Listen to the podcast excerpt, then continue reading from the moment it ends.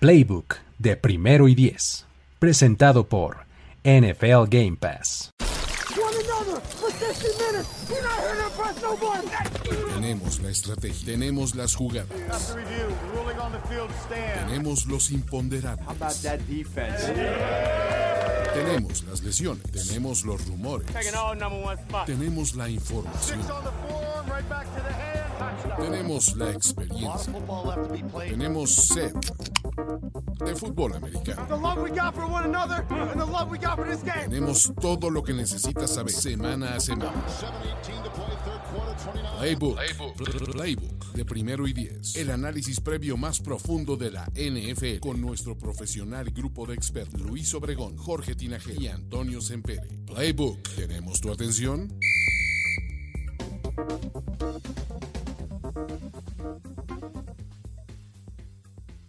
Bienvenidos amigos, ¿cómo están? Me encanta siempre el grupo de nuestro intro, por eso siempre entro bailando. Este, bienvenidos todos aquellos que tengan récord de 2-1 para arriba. Eh, ¿Se logró amigos? Eh, todos los demás, eh, pues pueden quedarse aquí más bien. ¿No? Este, ah, es cierto, amigos. Ya saben que todos son bienvenidos aquí en Playbook. Luis Obregón, los saludos. o sea, son, bienvenidos, son bienvenidos, pero pues ni modo, ¿no? O sea, tendrán que, que, disfrutar vernos a los demás, a los que sí tenemos un récord por arriba del punto 500, que es un lujo en estos momentos en la NFL. ¿eh? Totalmente. Ahorita que todavía es este, muy posible tener punto 500, ¿no, Jorge? Porque este, la próxima semana ya vas a poder estar en 500, ¿no? Hay, hay milagros que eh, sinceramente no estaba esperando, pero bueno, se dieron. Así es que eh, somos parte de ese 2-1 eh, como fan de los Broncos. Pero bueno, creo que este playbook va a ser especial. Vamos a, a hacer nuevas dinámicas y vamos a esperar que se conecte Toño Sempere porque también va a estar por acá. Exactamente, en cualquier momento esperemos que este, pueda conectarse Toño porque estaba teniendo ahí algunos este, problemitas de, de internet. Nos han aquejado últimamente, ¿eh? a mí me ha tocado un par de veces en la última semana quedarme así totalmente incomunicado y salir corriendo al Starbucks más cercano para poder seguir trabajando.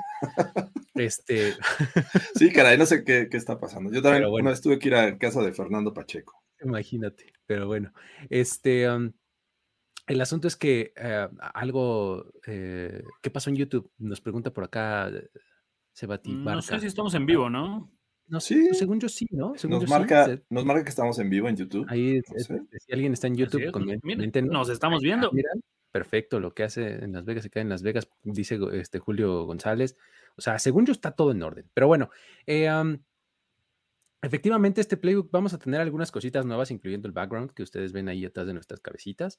Este, y eh, como ustedes siempre saben, aquí hay un par de recursos que son recurrentes, ¿no? Está el hard pass, ¿no? Que son eh, el recurso que ocupamos para cuando no queremos hablar de un partido, ¿no?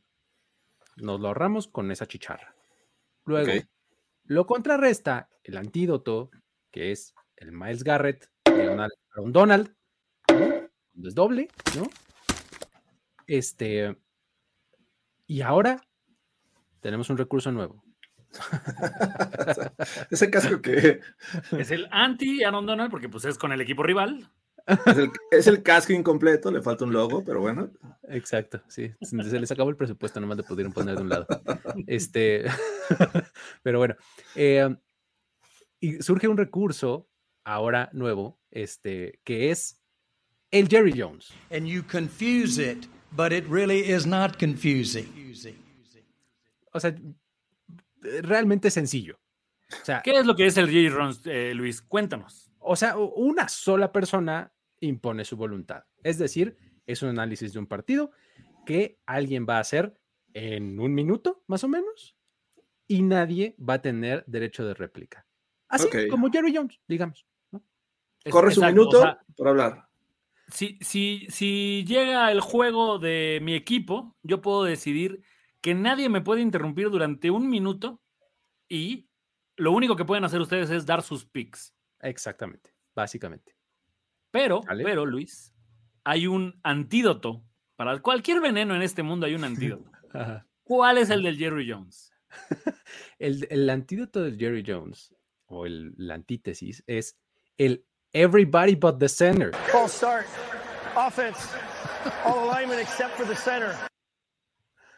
En ese caso, es, es un recurso que se aplica directamente de una persona a otra, ¿sale? Eso quiere decir que si vamos a entrar a un juego y yo le aplico el Everybody But the Center a Carlos Gorospe, todos podemos hablar menos Carlos Gorospe. o sea, ¿se lo puedo aplicar a Carlos Gorospe con los Bills? Creo que mucha gente está pidiendo eso, ¿eh? Yo, por ahí leí. Siento que ya se va a convertir la regla Carlos Gorospe.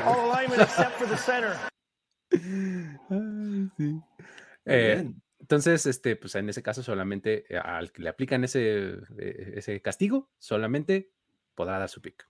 Del, que, que, a ver, en el dado caso que yo, yo creo, Jorge, que por principio de programa deberíamos de preguntarle a la gente qué quieren, Hard Pass o Everybody But the Center. Y entonces ellos deciden a quién pueden callar durante el, el, análisis de ese. O, darles ambos, o sea, ¿por qué no? Un hard pass y un everybody, but the center. Pero, o sea, tiene que venir everybody but the center para fulano. Exacto. Tiene que decir así, ¿no? Exacto. Ahí estamos. El pueblo también tiene su, su, su hard pass y tiene también su everybody but the center del pueblo. Pueden callar a alguno de nosotros en estos momentos si no quieren que hablemos de alguien. Solo utilícenlo sabiamente, porque, por ejemplo, por ejemplo, si vamos a suponer que Jorge Tinajero no quiere que yo hable del Bills Ravens, mi furia puede ser directamente proporcional para el juego de los Broncos. Entonces, uno tiene que escoger sus batallas. Exactamente. Es, un juego de estrategia, este playbook. Cada vez se convierte más en, una mezcla de risk este, con, con uno. ¿no? Estratego Playbook Edition. ¿No? Este, más o menos. Pero bueno, entonces vamos a, vamos a comenzar a, platicar de, los encuentros. Este, ahorita que llegue Toño le repetimos las reglas rápido porque no se las hemos pasado. Las inventamos prácticamente hace como 15 segundos. ¿Es correcto? Entonces, este, ahorita se las contamos a Toño cuando, cuando se integre, ¿va? Entonces, eh, vamos a comenzar con los partidos. Ya saben que primero empezamos por los que eh, digamos que no recibieron tanto cariño de los dioses del fútbol y este, pues, son así un poquito malitos, ¿no? ¿Qué les parece eh, si comenzamos con el, eh, la visita de los Chicago Bears, que están en el club del 2-1, este, contra otro equipo del club del 2-1, que son los New York Giants? Los New York Giants, está, podemos decir que está bueno o no. No sé, ah, o sea, que ¿por dónde le entrarían a este, a este partido? Chicago Bears, visitando a los Giants. Siento, a mí sí me gustaría hablar del juego. Venga, Sobre todo por el, el, no sé si llamarlo morbo, en el duelo de corebacks, que de verdad los dos se le, o sea, ya siento que esta es la última temporada donde a los dos les vamos a creer que pueden ser un coreback titular en la NFL. Perder este tipo de juegos son los que dices, güey, en tu récord tienes una derrota contra Justin Fields o tienes una derrota contra Daniel Jones. O sea, se ve muy mal para cualquiera de los dos tener ese tipo de, récord en su, en su haber. Ahora, eh, yo veo a los Giants en una buena dirección y sí los veo con un grillete en el pie que se llama Daniel Jones. Lo puedo notar en la cara de Dable cuando es frustrado constantemente por las decisiones que comete su coreback. Y, y, del otro lado, o sea, pues en el mismo equipo, tienes a Saquon arrastrando, pero ese, o sea, siento que Saquon merece un mejor coreback. Y aquí es donde este tipo de juegos para mí empiezan a tomar decisiones los Giants sobre su futuro. No sé en estos momentos cuál sea el mejor coreback eh, propuesto en el draft. No creo que a los Giants siquiera les pueda llegar ese coreback porque sí los veo arriba de las 5 o 6 victorias. Más. Pero tal vez entonces un coreback como Tannehill, un coreback, eh, ya no sé si más Ryan le alcance el centra para llegar a este tipo de juegos, pero vaya, o sea, veo un festín de defensiva. Si alguno de ustedes trae la defensiva de los Bears o de los Giants en este juego, dense con la cubeta con, con, alinearlos, porque son muy erráticos los dos corebacks. Me, preocupa sobre todo el caso de Justin Fields, verlo tan errático cuando ya le supuestamente el problema ya le cambiaron el, el, entrenador, ya tiene una mejor línea, le trajeron mejores armas a la ofensiva y aún así el chico no des, o sea, a esta altura ya debería ser la versión de Kyler Murray o de Lamar cuando se le drafteó, así parecía.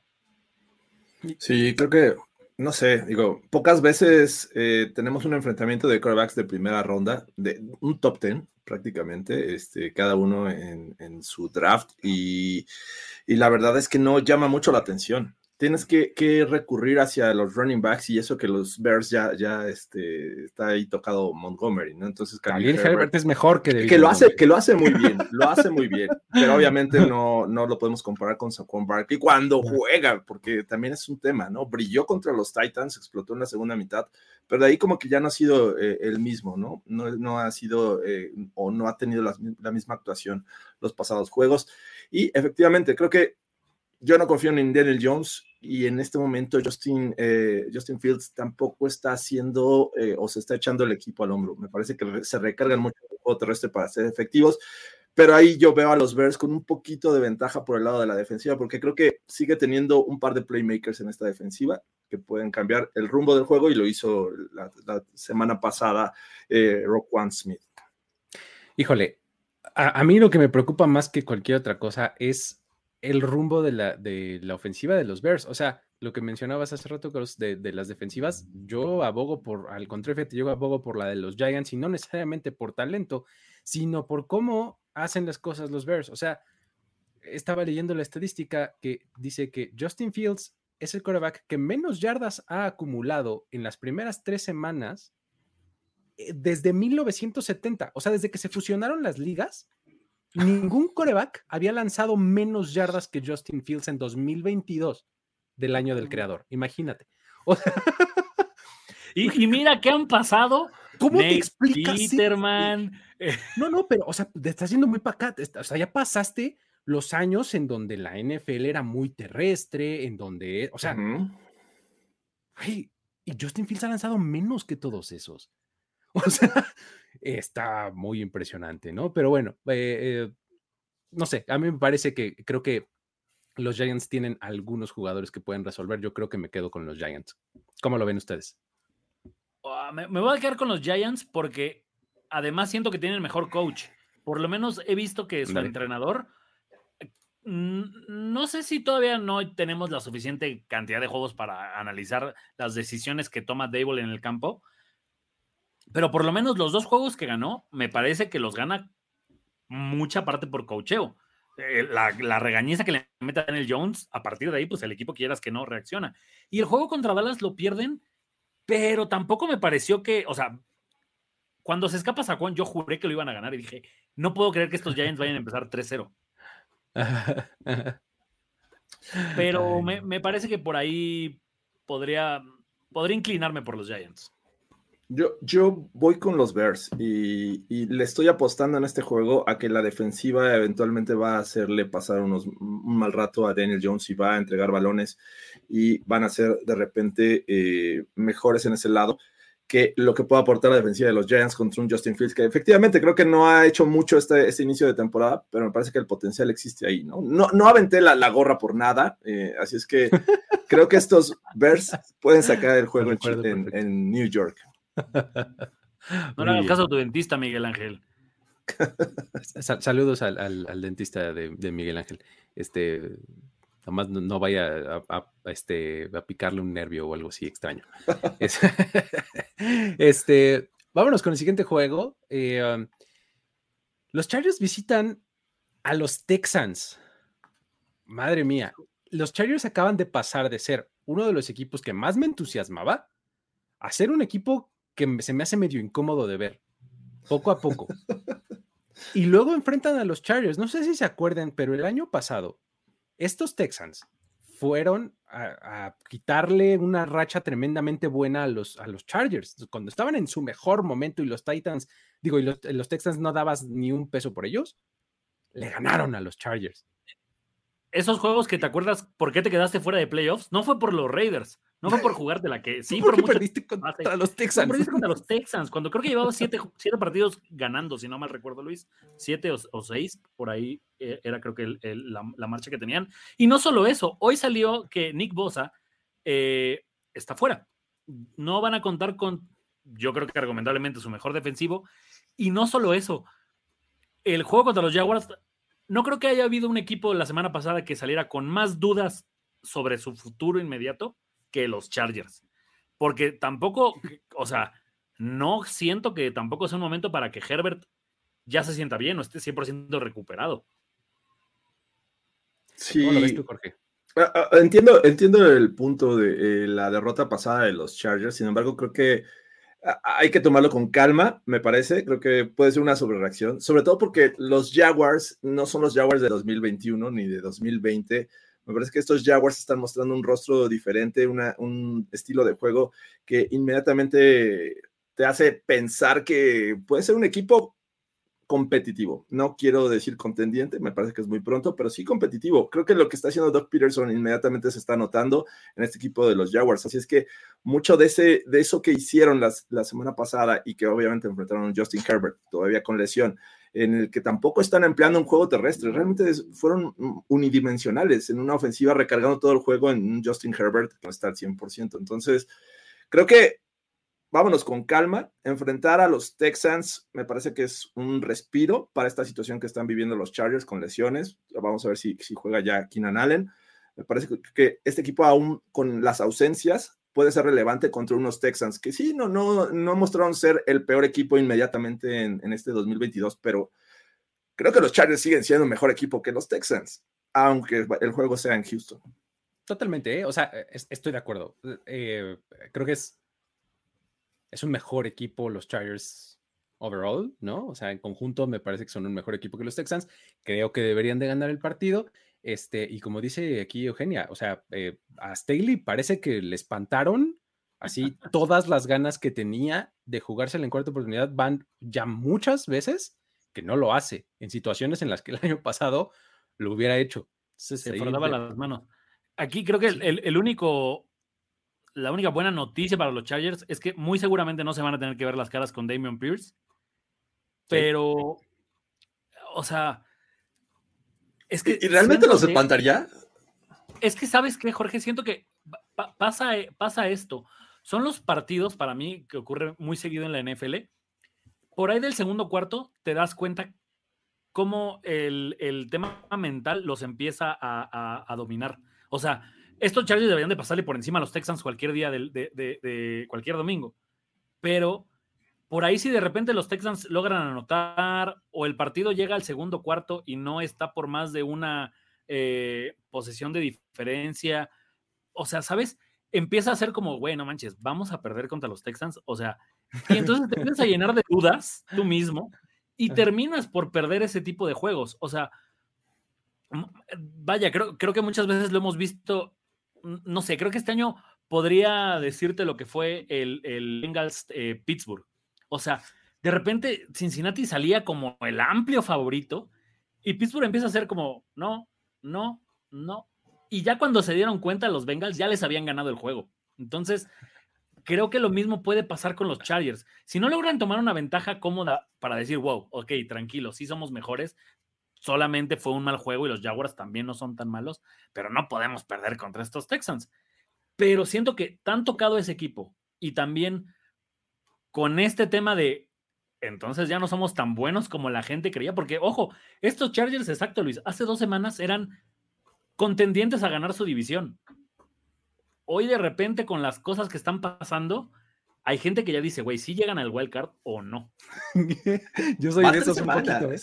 Yo soy un poquito de esos, yo soy un poquito de esos. Pues es que van tres semanas, pero ya perdieron a su mejor defensivo.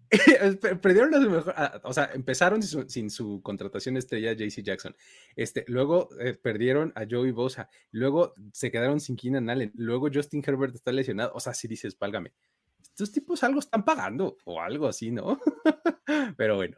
Muy bien. Eh, ¿Qué dicen, amigos? ¿Chargers entonces? ¿Sí? ¿Creemos todavía un poco o, no?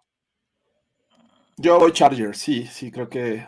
Digo, ah, entiendo el punto. Creo que los Texans no han perdido por más de una diferencia de una anotación. Eh, y regresan a casa, pero aún así creo que los Chargers tienen con qué ganar. Chargers, entonces. Es mi última oportunidad con los Chargers. Voy a ir con los Chargers solamente porque de verdad. O sea, no puedo creer que tanto talento no pueda conseguir una victoria en ese, en ese estadio. Con esto damos la bienvenida al mismísimo Amon Ra Sempere. Este, ¿Cómo estás, mi querido Toño? Cuando decía goros de tanto talento, ¿hablaba a mí? Justamente, Toño. Coincidencia, no lo creo. Güey. Este. Chargers. Chargers, ahí está. Buenísimo. A ver, antes de avanzar al siguiente partido, te, te, pongo al tanto. Este, esto, el playbook cada vez se pone más como un juego de estrategia. Este, sigue existiendo Hard Pass con las mismas condiciones, sigue existiendo eh, Miles Garrett, Aaron Donald, es mismos, eh, mismos recursos. Surge el Jerry Jones. And you que, confuse oh. it, but it really is not confusing. El Jerry Jones implica que el que lo use puede hacer su pequeño monólogo de un minuto para analizar el partido y no tiene eh, lugar a réplica alguno, como Jerry Jones. Entonces. Oye, es un superpoder eso. Claramente. Ahora. Así de cállense, yo voy a hablar. Yo voy la antítesis es: tú puedes callar a alguien. Eso quiere decir que puedes utilizar un everybody but the center. start. Offense. All alignment except for the center. Entonces, Siento que eso no callaría a Jerry Jones, pero bueno, ustedes lo enseñan. no, eh, no se lo puedes aplicar al, al, que está usando su Jerry Jones, oh, pero exacto. Tú entramos a, al análisis de un juego y dices, yo no quiero que en este hable Jorge, entonces Jorge, everybody but the center, los tres adicionales oh, hablan menos. Hostilidad. Qué hostilidad, me gusta. Todo lo que sea. No, no me gustó el ejemplo. No, no, a ver, a ver, George. Te tengo una estima muy particular, pero eres la voz de la razón. O sea, llega un momento que ese yugo pesa sobre todos los demás, porque entonces, ¿qué? ¿Nosotros no tenemos la razón? Exactamente. Es Caray. nada más por, por eliminación. Que, ¿no? que, Toño, la, la, gente, el público, también tiene obviamente su, su este. ¡Wow! Su, su hard pass y también tiene un Everybody But the Center. La gente puede callar a, a alguien, alguien de los panelistas que estamos aquí. No tiene Jerry. Jones porque sería como, pues, sí, vaya. Que leemos sus comentarios o qué demonios. No, no. Exacto, ¿no? Güey, Pero, realmente, eh, o sea, o sea, todo cambió con la 4T, güey, qué chingón. Cero corrupción. Ya llegó la 4T. Exacto. Transparencia. La escalera de arriba para abajo. De arriba abajo. Exacto. Wow. ¿no? Así. ¿no? Bien allá. Entonces, este, la 4T va, ok, chido. Esto es, esto es este, como les decía yo, eh, cada vez más parecido a Risk y uh -huh. uno al mismo tiempo. O sea, es estrategia, claro. pero con castiguitos. O sea, hay que empezar en Australia y, y hay, que, y hay que guardar todas las eh, roba 4. A, apoderar, sí, exacto. Apoderar a Australia. Ojo, porque son, son, cosas que como nos acabamos de inventar no habíamos tenido previstas. Eh, no puedes silenciar a alguien cuatro veces. Si alguien ya fue silenciado, oh. solo lo puedes silenciar una vez. Pero déjenles recuerdo que Gorospe es un tipo de hábitos rutinarios, puede sufrir un accidente, o sea, digo, o sea, digo, yo, si, cualquier si cosa un itinerario, cualquier cosa puede pasar, digo, que, se, se mueve sin nosotros, escoltas. Podemos silenciar a alguien de los comentarios en vivo, ¿eh? Ponemos al usuario en un tiempo de espera y ahí se va a quedar un rato. Y ahí poder... le, le, aplicamos oh. un Everybody but the Center. Al... A ver, este ya me molestó demasiado, voy a aplicarle un Everybody but the Center. Muy bien. Wey, se, no sé, se me hace que son demasiado poder y no sabremos cómo manejarlo, güey. O sea, Vamos a terminar bronqueándonos de verdad, haciéndolo. Así en algún momento va, va a haber, no, no podría haber golpes porque estamos en lugares diferentes, pero si no. Oh algún día ya nos juntaremos, amigos. Muy bien. Estás está. fuera de mi club de lectura de los jueves. Exactamente. Ya no puedes venir a leer con nosotros Fifty Shades of Grey. No más, no más Chardonnay para ti. Muy bien. Ok, vamos a avanzar entonces ahora sí. Sigamos. Okay. Tenemos duelo eh, de la división sur de la americana en donde los Tennessee Titans enfrentan a los Indianapolis Colts. Sí. A ver. ¿Hay hard pass? Sí. Gracias. Si no lo hacías tú, lo iba a hacer yo. Este, eh, no me dan ni tantitas ganas de hablar de los Titans, ni tampoco de los Colts. Los Colts fueron una, este, fueron el resultado de las circunstancias y de los errores de los Chiefs la semana pasada. Uh -huh. Que bueno que consiguieron su victoria, este, pero ya no. O sea, creo que van a ganar los Titans. No sé qué opinan ustedes. Yo voy Titans también. Colts en casa contra los Titans, después de una victoria emocional contra KC y con los Titans que la verdad tampoco me han enseñado como que gran cosa, creo que voy Colts, ¿eh? Ok. Colts. Voy con los Colts por su defensa. Creo que después de haber interceptado a Mahomes, algo tiene que, o sea, que decir, güey, no, o sea, Tannehill no puede hacerme algo mejor, ¿no? Entonces, también voy con los Colts. Venga, perfecto. Vámonos al que sigue. Eh, Arizona Cardinals contra Carolina Panthers. Otros dos equipos que qué barbaridad. Están este, complicados, ¿no? De, de disfrutar. Yo por eso creo que aquí es donde voy a usar mi hard pass. Uy, sí, está, está difícil. Ahora no voy, a no voy a defender a mi chingón. No, hay cosas que son indefendibles. güey. Ya, ya llegó un punto en el que era él o yo. Este, pero ah, me preguntaban del de Bears. eh, Voy Bears. Voy de Bears. Bears. Ok. Eh, bien, entonces, eh, en este juego, Panthers. En este. Híjole. Híjole, es Voy que es un. Cre- creo que el coreback, o sea, cuando tengo duda voy con el equipo que tiene el mejor que- coreback y neta, no mames, o sea, de la línea de los Car- de los Panthers no es tan alta como para dudarlo. Ajá, Sí, y el, y el otro criterio puede ser el mejor coach, cuando las fuerzas están igual de pendejas.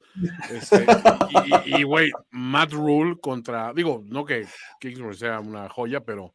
No, Voy, voy Cards. Sí, es un duelo de, de factor tocino brutal este. Brutal, güey. Y las implicaciones tocinescas, o sea, IHOP está viendo este juego así, güey.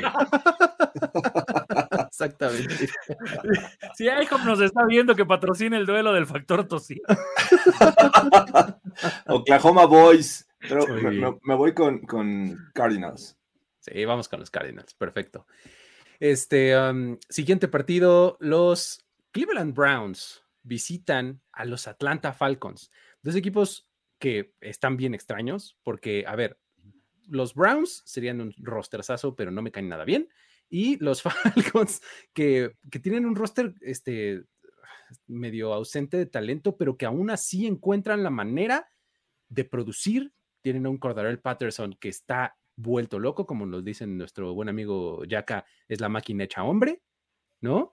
Este, Kyle Pitts por fin está jugando. Es decir, Marcus Mariota hasta se ve como un coreback funcional.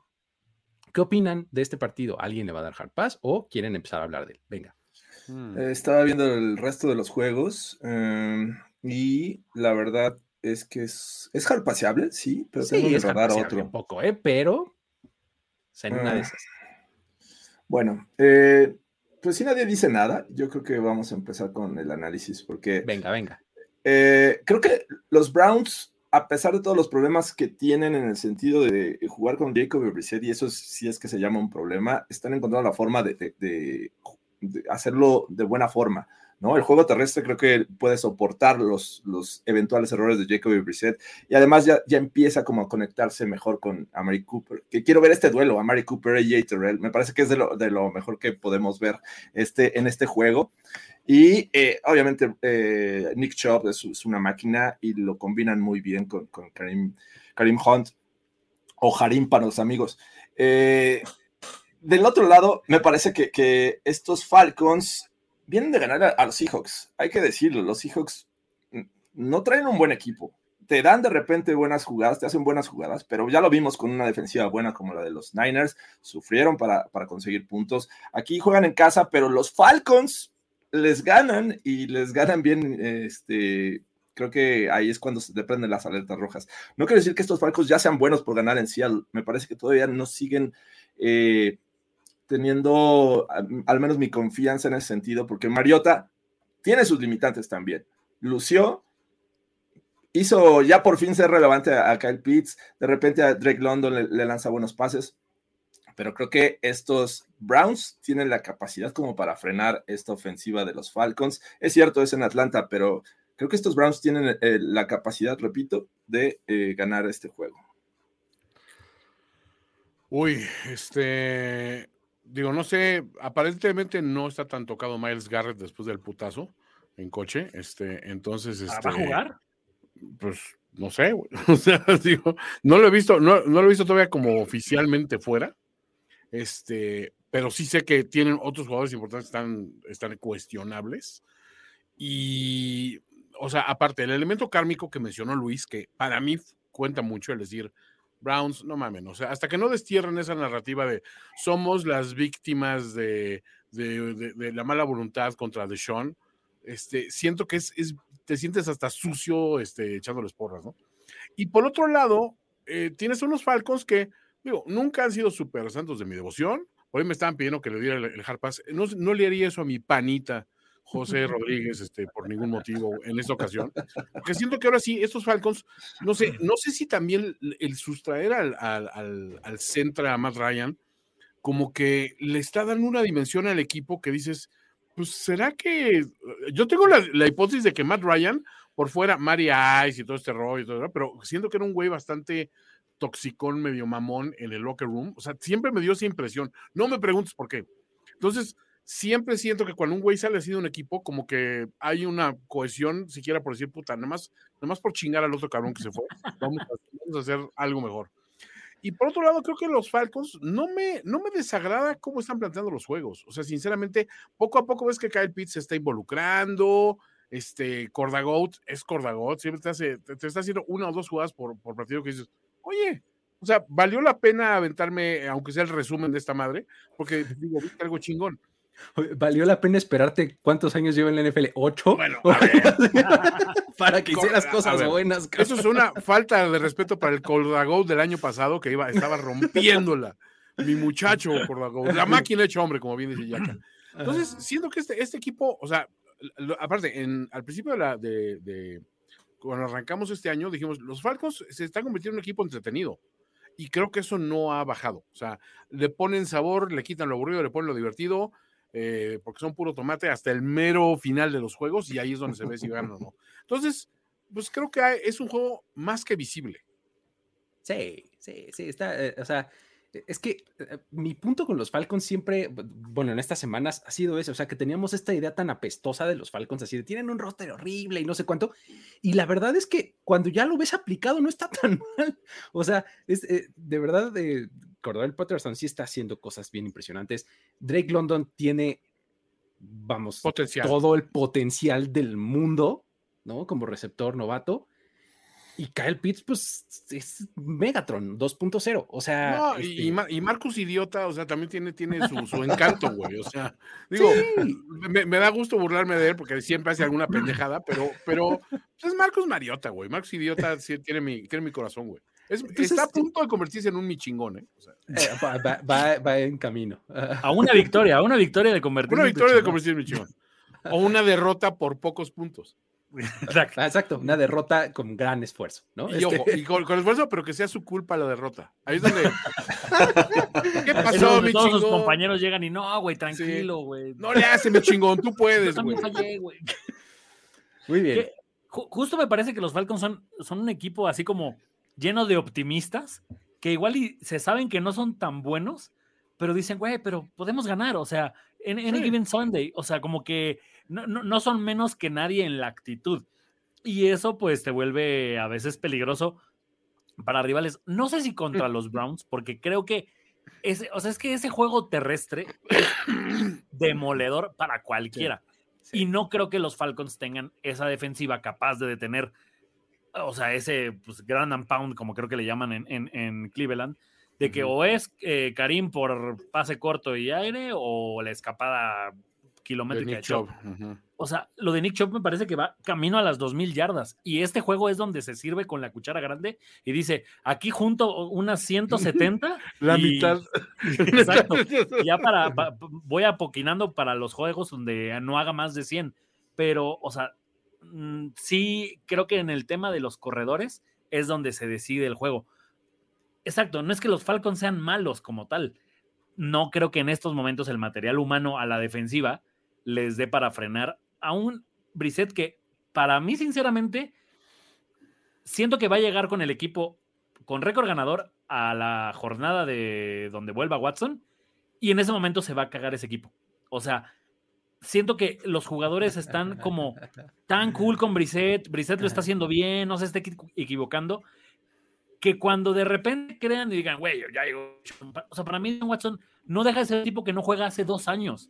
No va a volver a el que estaba cuando lo vimos con los Texans. Me parece imposible hacer eso. Entonces siento que en ese juego, o sea, es donde todo se va a derrumbar para los Browns y van a pagar doblemente kármico el pedo de haber seleccionado ese coreback. Pues bueno, entonces, de entrada decimos Cleveland Browns o, o qué, qué, decimos para este partido? Yo sí voy Browns. Sí, es difícil ir en contra. O Voy sea, Browns. dan muchas facilidades por tierra a los Falcons. O sea, tristemente. Browns, entonces. Cleveland Browns, clean sweep. Vámonos entonces a otro duelo divisional del oeste de la conferencia americana, en donde los Denver Broncos ponen a prueba su este, 2-1, a ver si ahora sí, este, eh, a ver si es cierto, porque van contra el único equipo que tiene tres derrotas en esta temporada. Los la- Las Vegas Raiders en Las Vegas van a recibir a los Broncos. Este. ¿A poco sí se van a ir 0-4 los Raiders? De plano, o sea, voy a citar al, al mismísimo Bill Parcells, que decía que tú eres lo que tu récord indica que eres. ¿Los Raiders son un 0-4? ¿Son así de malos? Vamos a hablar de este juego. Somos así de benévolos, güey. Podría ocupar por primera vez en la historia el Everybody but the Center. O podrías aplicar tú el Jerry Jones, no sé. Oye, Ah, sí, el Jerry Date un minuto, Jorge Tinajero. Podrías inaugurarlo. Podría ser, pero no, la verdad es que no quiero hablar de este juego. muchachos. ¡Oh! No quiero Me hablar. encanta cuando, cuando los fans van en contra de su equipo, güey. La cábala, muchachos. Prefiero no hablar de este juego. ¿Se puede, ¿Se puede aplicar algo para obligar a alguien a hablar de algo? Pues, Miles Garrett, ahorita Miles Garrett. Miles Podemos hacer un combo, uno- un 1-2. este, podemos hacer un Miles Garrett y un Everybody But the Center a alguien, y entonces ya somos menos hablando de ese juego. Entonces Es haces que Jorge hable más. Ok. Miles Garrett. Y yo me aplico un Everybody But the Center. False start. Offense. All alignment except for the center. Te escucho, George. Adelante contigo, Jorge Tinajero. Caray. Vamos contigo, Jorge Tinajero. No, no, no es justo, pero bueno. Es, es complicado eh, y sin duda creo que para, para los Broncos su primera visita y su primer juego divisional, eh, sobre todo cómo está jugando la ofensiva, ¿no? Pero hay cierta esperanza en el sentido de que los Raiders no han mostrado tampoco una defensiva eh, que ha sabido mantener los juegos, soportar, la- mantener las victorias más bien. Eh, sobre todo este caso en casa contra los Cardinals, que ese fue el más evidente. Pero a pesar de eso, creo que la ofensiva le da la capacidad para, para mantenerse peleando, ¿no? Contra los Chargers, a pesar de esas tres intercepciones de Derek Carr, estuvieron cerca en el marcador en algún momento. Eh, obviamente el- el- la debacle en Las Vegas contra los Cardinals, pero contra los Titans casi eh, le sale el regreso, al menos parecía que podían empatar el juego. Y haciéndolo con, con gente que ni siquiera está en el radar, ¿no? Como esperabas que Davante Adams, que, que Darren Waller, pero sale ahí un tal Hollins a, ser realmente relevante. Entonces, creo que va a ser un duelo de- de pocos puntos porque también los Broncos tienen una defensiva que está sorprendiendo, al menos en el inicio de esta, esta- esta temporada, ¿no? Es lo que los ha mantenido a, flo- a flote y la razón por la cual están 2-1 en este momento. No es por Russell Wilson, lamentablemente. Todos quisiéramos, todos, todos en Broncos Country quisiéramos ver eso, no, no Carlos Gorospe, pero eh, no está pasando y hay muchos errores y, y he visto mucha desesperación en Russell Wilson. Se desespera en la bolsa de protección, muchos checkdowns, la- las rutas que corren son demasiado largas, no le dan tiempo para, para este, eh, lanzarles el balón, no acaban de, de concluir las trayectorias. Eh, la protección ha sido buena, entonces creo que en términos generales va a ser un juego muy cerrado, muy, muy cerrado, así lo, lo esperaría yo. E, Es que Luis, nada como un rival divisional para sacarte ese 0-3. O sea, cre- cre- creo que es el, el- el- el juego ideal para los Raiders de decir, a ver, güey, no hemos sido tan apestosos, relájense un chingo. En un juego divisional, todas esas diferencias que de repente se notan mucho en los juegos, o vaya, o sea, me, me parecía que los Raiders sí llevaban las de perder contra los Titans, pero acá contra los Broncos, creo que tampoco el momento de los Broncos es algo que, que te impresione. Y eso, o sea, lo puedes ver desde que necesitaron que Garópolo pisara fuera del campo. la ¿Cómo que de- necesitara? de O sea, fumbles. Él se salió, Jorge, aquí nadie. Sí, lo- pero Mike Purcell estaba encima, estaba respirándole ahí enfrente. Y, y- y entonces creo que lo. También creo eso.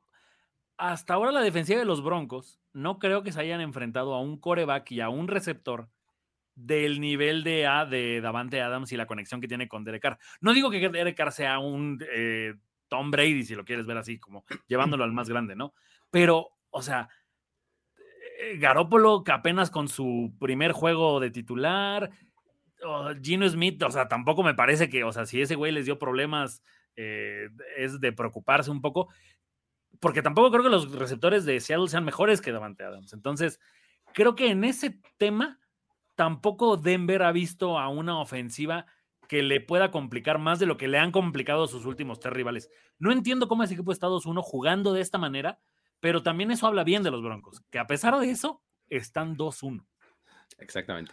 Creo que, creo que producto de, este, como ya lo decía Jorge, de la defensiva, este, bien, bien hecho por parte de la defensa de los, de los Broncos. Vamos a ver ahora qué, hacen contra estos Raiders que efectivamente tienen un ataque bastante, eh, creo que funcionó un poco eh, por momentos a lo largo de la temporada como ellos querían que funcionara involucrando todas sus piezas, ¿no? O sea, tipo Hunter Renfro, Darren Waller, Davante Adams, Josh Jacobs, etcétera.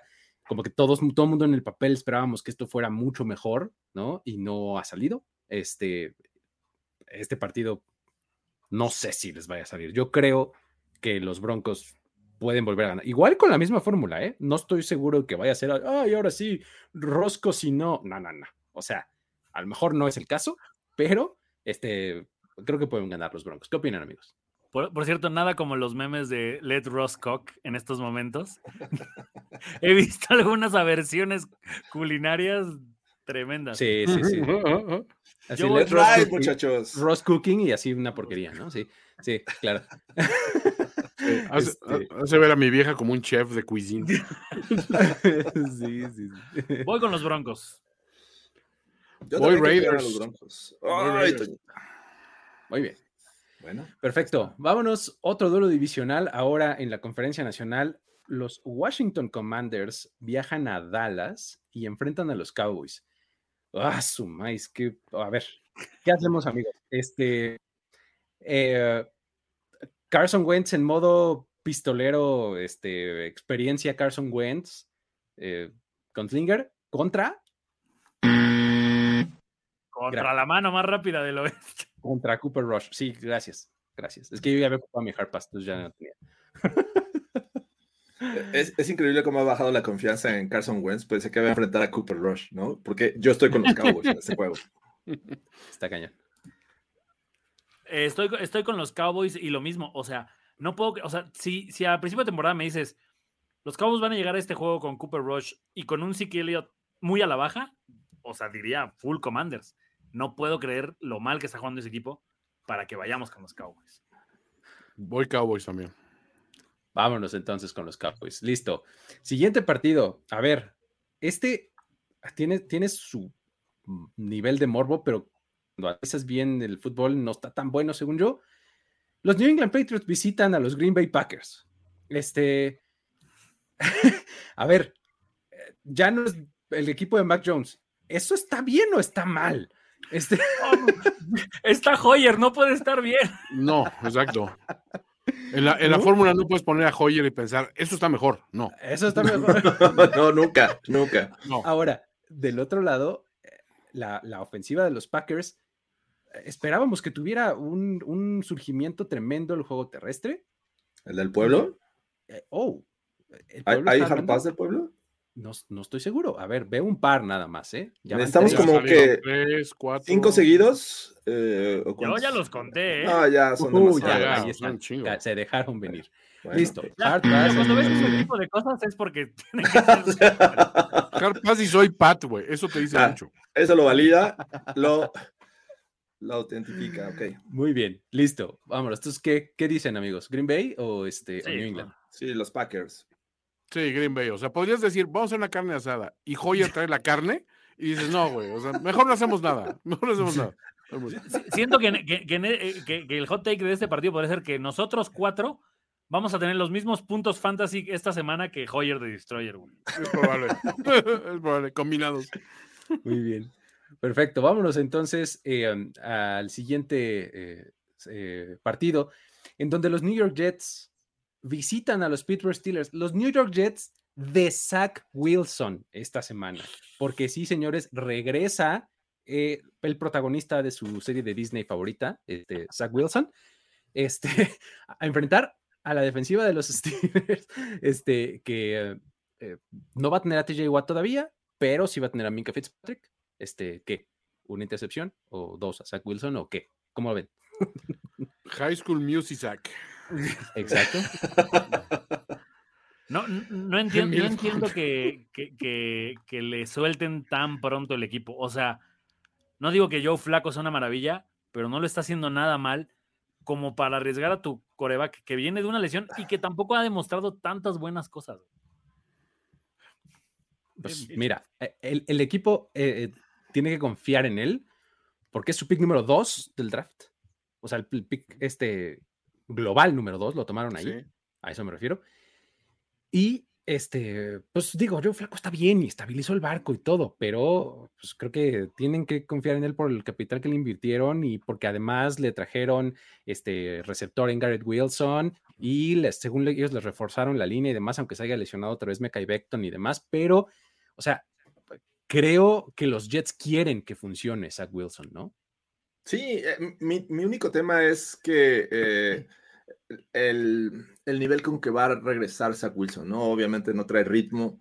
Eh, no siento que vaya a ser una solución inmediata para los Jets. Si hubiese estado Joe Flaco todavía en los controles por el tema histórico contra los Steelers y, a lo mejor un poquito emocional, podría haber ido con, los Jets. Pero ahora que está la situación así, obviamente los Steelers regresan, bueno, van a jugar en casa. Eh, me parece que con todos los defectos que pueda tener esta ofensiva, creo que esta defensiva es capaz también de, mantener a raya esta ofensiva de los Jets. O sea, lo que te dé Mitchell Trubisky. Un poquito de ahí, este, inteligencia al, momento de utilizar a Najee Harris, que también me parece que se ha perdido en esta ofensiva. Eh, con eso están del otro lado los Steelers. Creo que el tema de, de Najee es la diferencia en este juego. O sea, los vimos, aunque ganan el juego, Nick Chubb les hizo lo que quiso. O sea, tres touchdowns, arriba de las 150 yardas. O sea, creo que, creo que los, los, Jets siguen, a mí no sé por qué siguen sin convencerme a la defensiva y juré que era lo primero que este equipo iba a arreglar.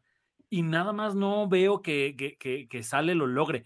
Tiene, para mi gusto, el que es el novato defensivo del año en, South Gardner, pero, o sea, tampoco siento que el resto de las piezas de, esa defensiva embone también entiendo que no hay que hacer mucho para frenar a, Trubisky, pero estos Steelers vienen de una semana larga, vienen de, obviamente, seguramente cerrar filas, y en una de esas hasta logramos ver a Pickett, o sea, ¿sabes? Siento que ya también el tema de Trubisky no da para más. Entonces, creo que es un juego en el que los Steelers pueden decir, a, a ver, entra, güey. O sea, no perdemos nada. Aquí tenés a doña. aquí tenés a doña.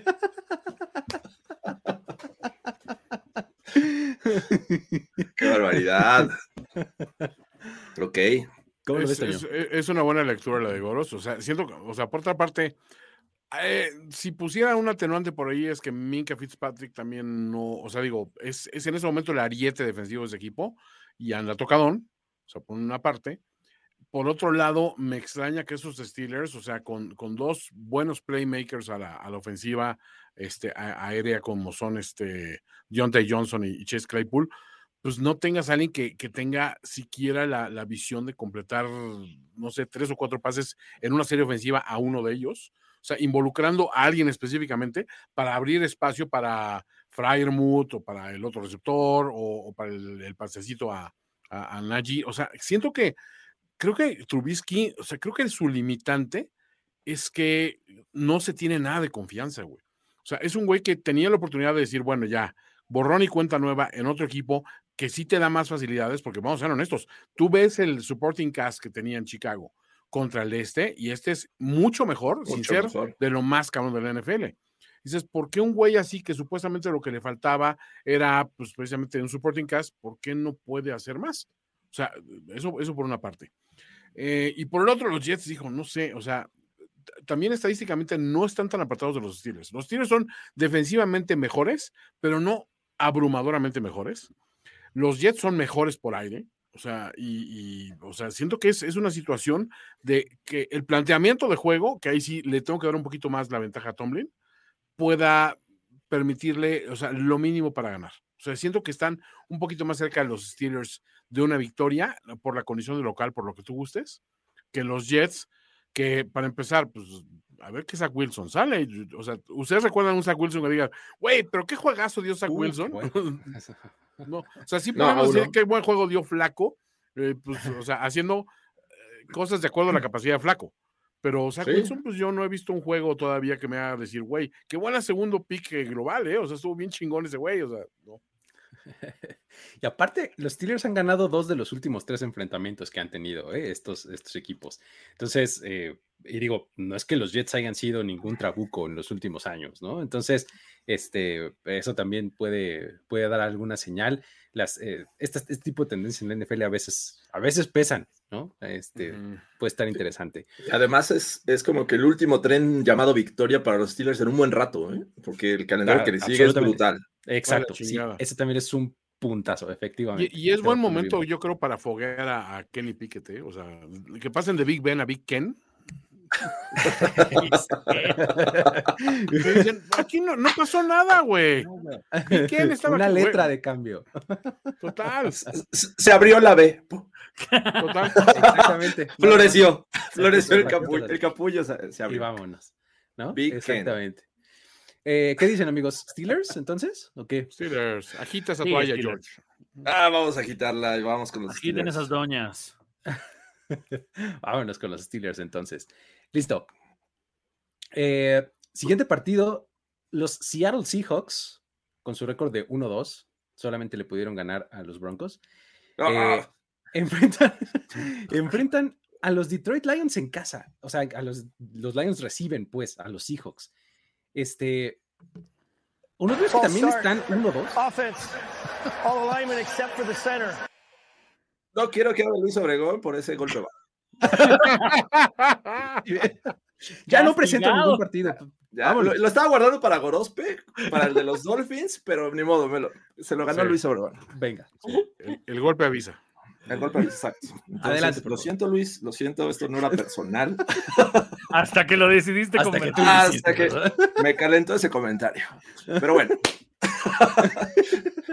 Los Lions es un equipo que me está gustando mucho lo que hace la ofensiva. Es cierto, no va a estar de Andre Swift, pero creo que eh, Williams también es un, es un running back que sabe responder y sobre todo que está jugando muy bien y bien eh, eh, acobijado por esta línea ofensiva que me gusta mucho. Jared Goff, sí, contra los Lions posiblemente no fue su mejor juego de lo que va de la temporada, pero lo que hace con las armas que tiene como Amon Ra eh, Sempere, que está esta noche con nosotros.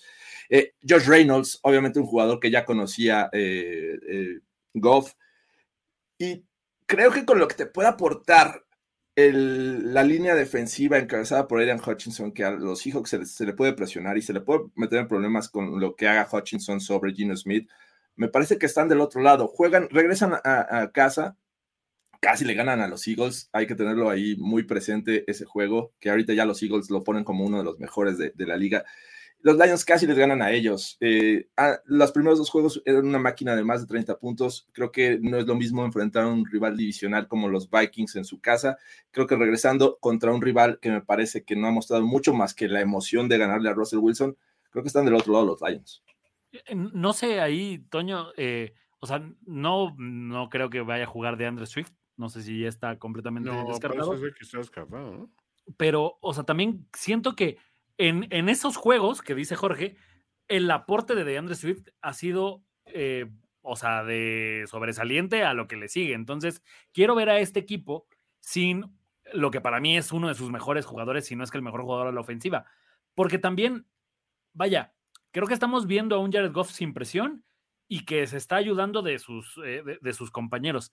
Pero en el momento que el juego pase por que Jared Goff lo tiene que ganar, me parece que vamos a terminar viendo, así como le pasa a Kirk Cousins en prime time, así le pasa a Jared Goff cuando el equipo depende de que él haga algo extra para ganar. Contra los Vikings debieron de haberlo ganado, Toño. No creo que sea muy diferente lo que vayamos a ver contra Seattle.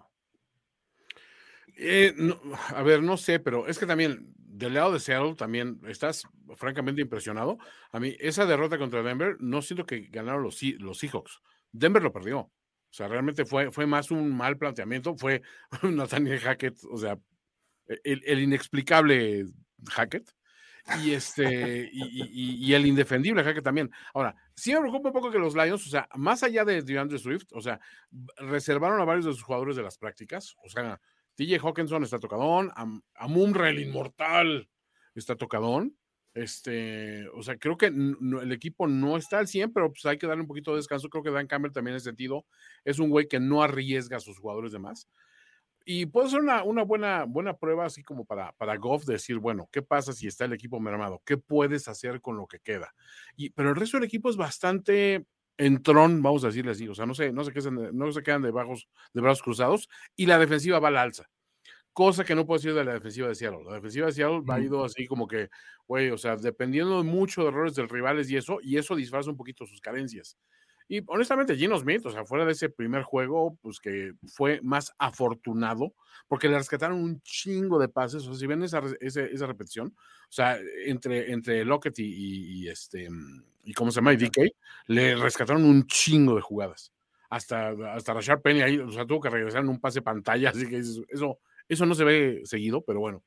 Entonces, siento que este juego con, o sea, aparte de los Lions en casa, la gente está empezando a responder bien ante el equipo, güey. Es otra cosa bien importante. Los, creo que no habían escuchado vítores a los Lions en, en, casa desde hace un chingo.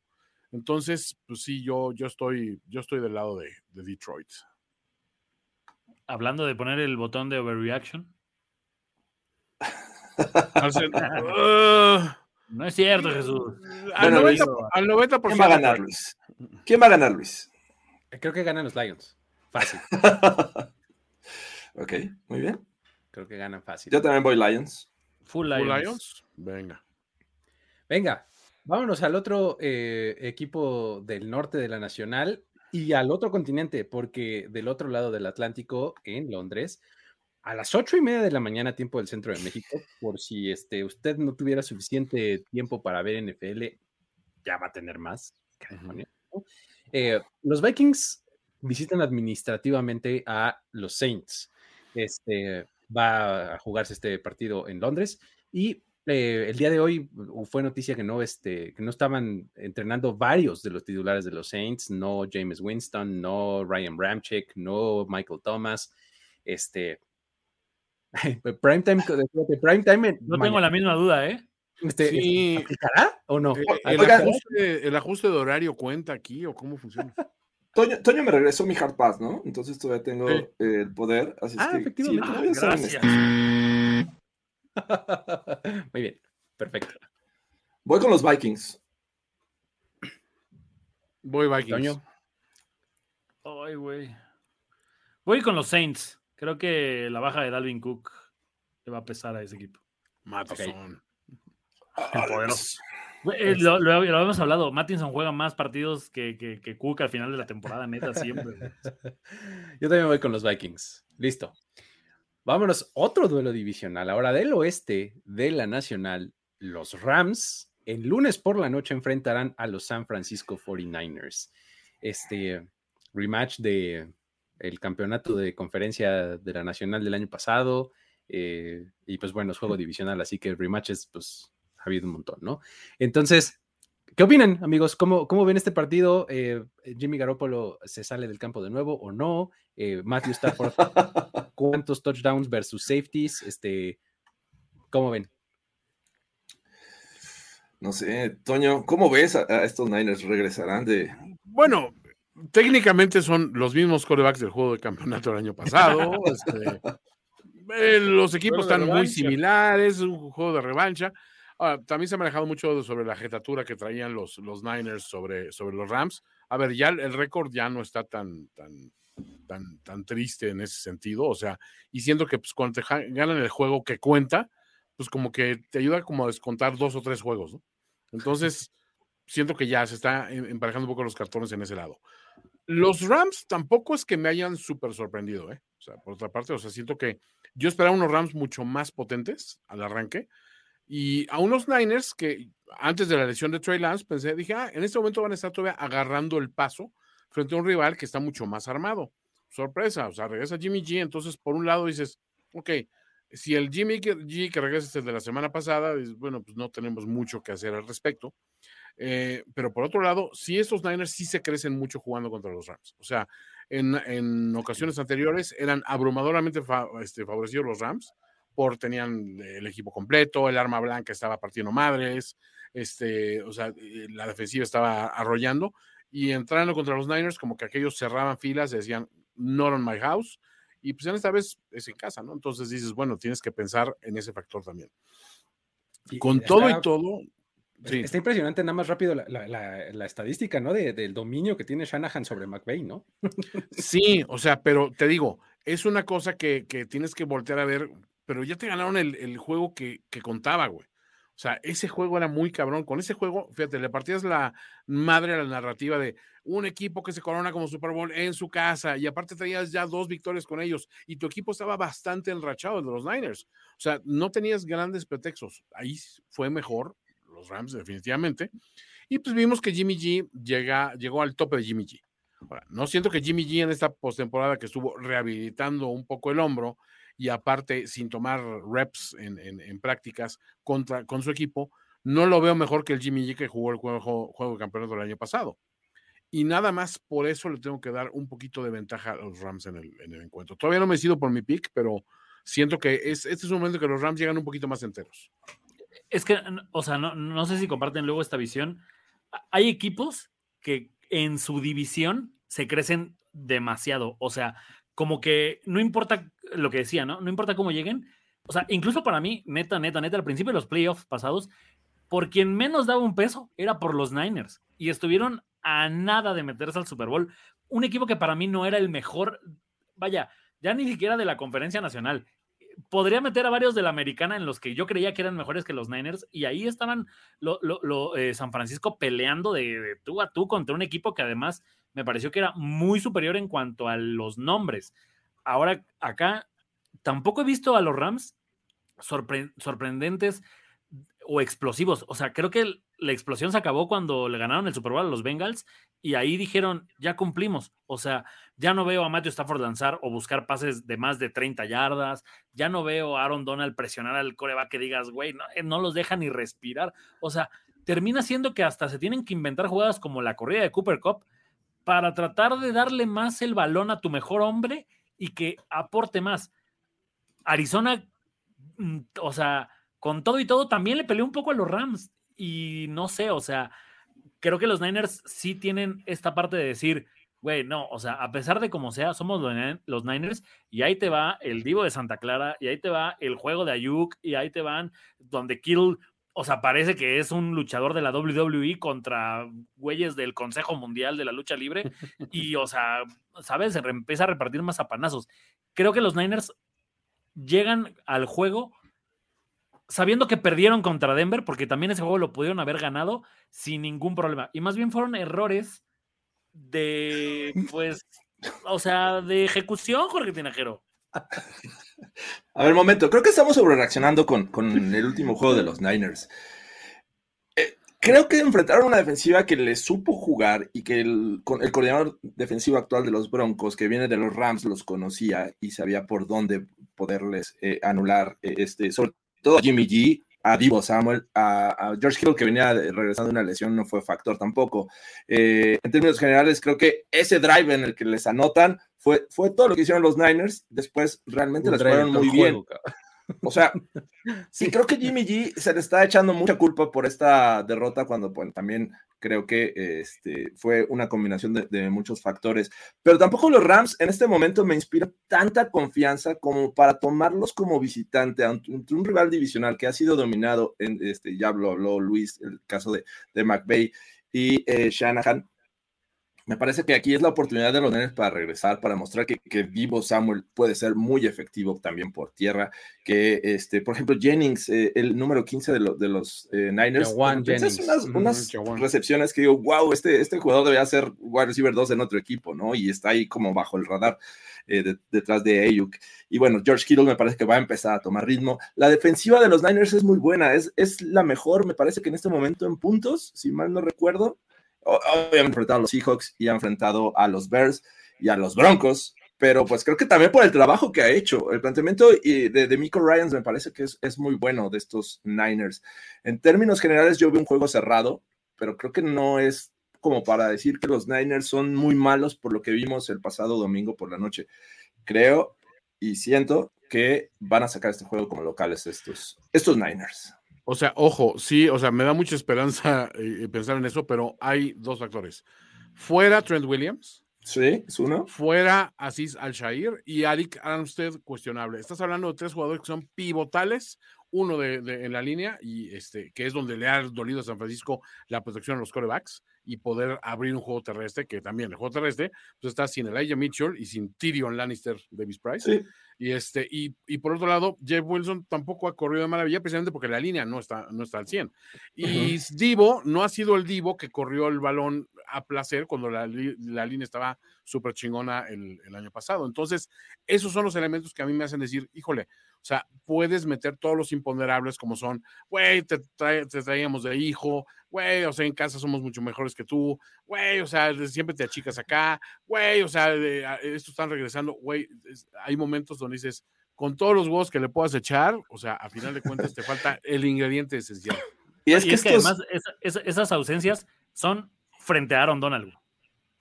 O sea, además. Sí, pero esos Rams no, son los de 2021, ¿eh? No son los de 2021. O sea, y están cometiendo errores. Los Falcons casi le sacan el juego.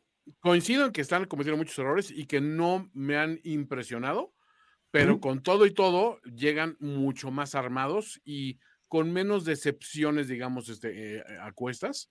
Este, Jufanga, digo, eh, este, Jufanga se me hace un chingón también, pero hay muchos elementos, son chidos, pero no te alcanza para más. O sea, honestamente, creo que, que ya llegamos a un punto en el que dices, espérame, no hay forma de plantear este juego con las piezas que tenemos. No me gusta echar la culpa a las lesiones, pero en esta ocasión sí pongo en duda cualquier triunfo de huevos a raíz de que no hay personal.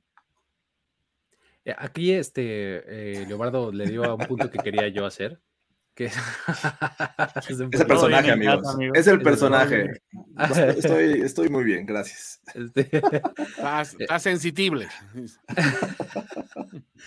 Eh, que el, punto que quería hacer yo aquí lo, comenta eh, Leobardo Alonso, que es eh, la ausencia de McDaniel como coordinador ofensivo, de repente se está comprobando como un punto interesante, ¿eh? un punto a seguir, porque veamos la ofensiva de los 49ers en estos tres partidos y veamos la ofensiva de los Dolphins estos primeros tres partidos. ¿Coincidencia? En una de esas no tanto. Otro elemento, Luigi. O sea, Shanahan asume de repente mucho el rol de, bueno, a ver, vamos a plantear una ofensiva y Shanahan no hay cuarto cuarto que pueda ganar, güey, con una ventaja. Exacto. no, güey, o sea, eh, ¿cómo, ¿cómo, que el juego tiene tres cuartos? Digo, digo, cuatro cuartos. No, es como el hockey no tres. tres? o sea, ¿cómo? sí, así es. Este, Ah, hay, otra narrativa que ponían por acá en, los comentarios también bastante buena que me gustó. Imagínense que este juego lo decide una intercepción al final del partido de Jaquiski Tart a Matthew Stafford. Pues sería lo más. A ver, me dolería. Porque lo que piensas es, ¿por qué ahorita, cabrón? Ah, como medio año tarde, hijo de tu. exacto. bueno, ya, ya estamos parejos, ¿no? O sea, no, güey. No, exacto. Lo peor de esas jugadas es que luego, luego ves lo que ponen como los medios de tuvo su revancha. No, ni madre, no es lo mismo ganar un juego de semana 3. No, ni madre. Así es, imagínense eso.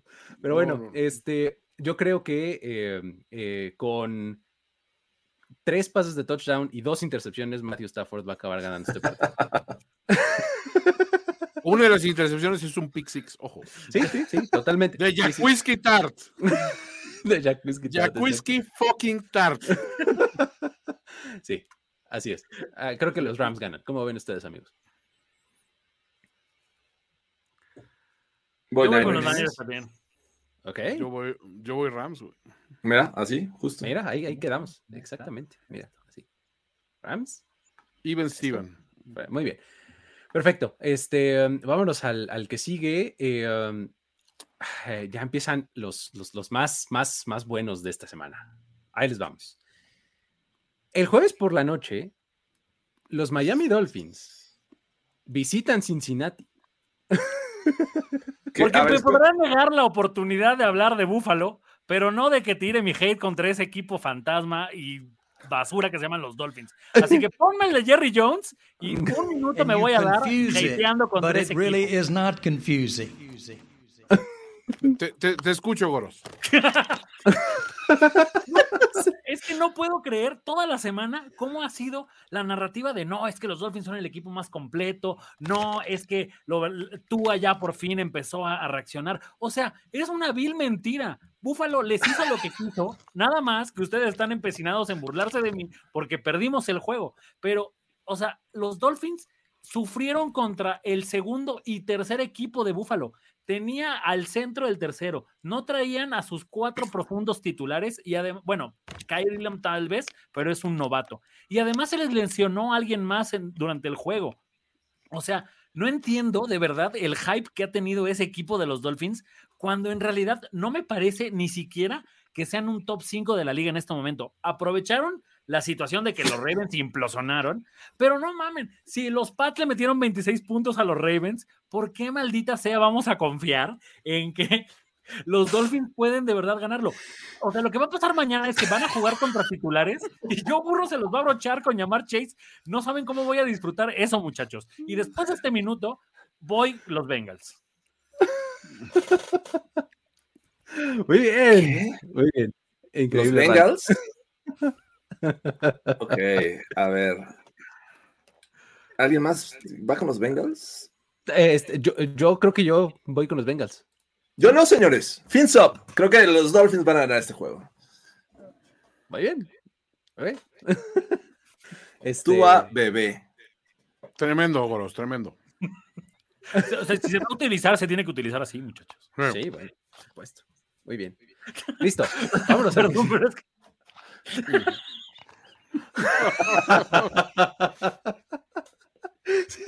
Por favor, alguien hágalo. Este, Ya, sí, ya, sí. ya, ya. Yeah, yeah. Ay, Ya, ya, ya, grande, Goros. Está Ay. buenísimo. Perfecto. Este, um, entonces cae, desde mi punto de vista, el, el- el- el invicto de los Dolphins de la conferencia americana. Y vámonos, este, um, siguiente partido, Sunday Night Football. Los Chiefs visitan a los Buccaneers. Eh, Mm. um, está interesante por varias razones desde mi punto de vista, porque eh, los Chiefs vienen de una derrota autoinfligida totalmente contra los Colts. O sea, un error de la Matrix ahí espantoso de, de dos jugadas de equipos especiales que lo cambiaron todo. Este, vamos, todo mal. Ese juego fue un error. O sea, yo creo que los Chiefs ganan 98 de cada 100 partidos que se juegan como, el domingo pasado. Sí. Y eh, uno de esos dos se dio, el- ¿no? Este, y del otro lado, los Buccaneers están en un bache bastante extraño, ¿no? Eh, Tienen ah, una ofensiva que está bastante disminuida, no Julio Jones, no Chris Godwin, Mike Evans, este, eh, regresará después de, de la suspensión. ¿Fue, ¿Fue de una semana o, de dos? No estoy seguro. Regresa entonces ya, ¿no? Este, y pues bueno, están confiando demasiado o, o sea, Leonard Fournette, pero no con buenos resultados. Su defensiva es la que los está arrastrando, ¿no? Y enfrente va a tener un ataque de los Chiefs que no necesariamente se ha visto muy bien, que, que son bastante ineficientes para mover el balón. Entonces, está, este, está, bien interesante el, el duelo, ¿no? ¿Cómo ven? Sí, se Ju- juega. justo lo, lo que ponen, ¿no? O sea, este juego, hasta donde entiendo, si no se puede jugar, va a Minnesota, donde Minnesota. no hay juego. y, Exacto. este, y El viajecito Eso- está largo, ¿eh? el viajecito es largo. Para los Bucks. Sí. Exacto, Bueno, para sí. los Bucks.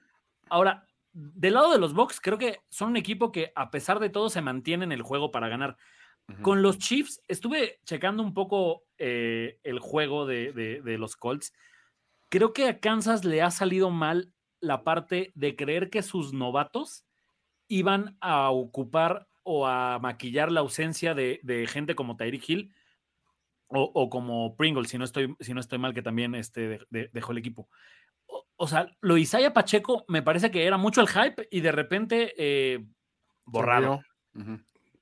Eh, eh, Sky Moore, alguien que también dirían, güey, este güey con Mahomes va a ser el llamar Chase esta temporada. Y hasta ya fue un punt y le costó un touchdown a los, a los Chiefs. Y entonces siento que estos jugadores que venían a hacer este refresco de donde decías, güey, o sea, perdieron a Tyreek Hill, pero llegó Sky Moore, eh, su juego terrestre sí luce dominante. O sea, por mucho que Clay Edward Seller sea alguien que está consumiendo ahorita mucho el balón, todos aquí creo que estamos seguros que o en un momento se va a lesionar o en un momento va a dejar de ser relevante para esa ofensiva y va a llegar eh, McKinnon o va a llegar, eh, o sea, el que, el que tú me digas, a robarle ese protagonismo porque no es un corredor así inamovible en el esquema de, de, de, Andy Reid. Creo que los Chiefs están como un poco adoleciendo de esa parte y los Bucks del otro lado, su defensiva es lo que los ha mantenido también. Y Claire, está jugando bien, ¿eh? O sea, tiene sus momentos, pero no está siendo un buen jugador en realidad. Es que eso, eso es muy buen señalamiento, Luis. O sea, si te analizas es, ah, pero anotó, a ver, anotó un par de shovel passes y en cosas muy, no puedo decir fortuita, pero analizas el resto del impacto que tuvo en el juego, es nulo. Está muy mal utilizado porque, seamos honestos, los Chiefs para mí no han encontrado un juego terrestre sólido desde la partida de Karim Hunt. ¿eh?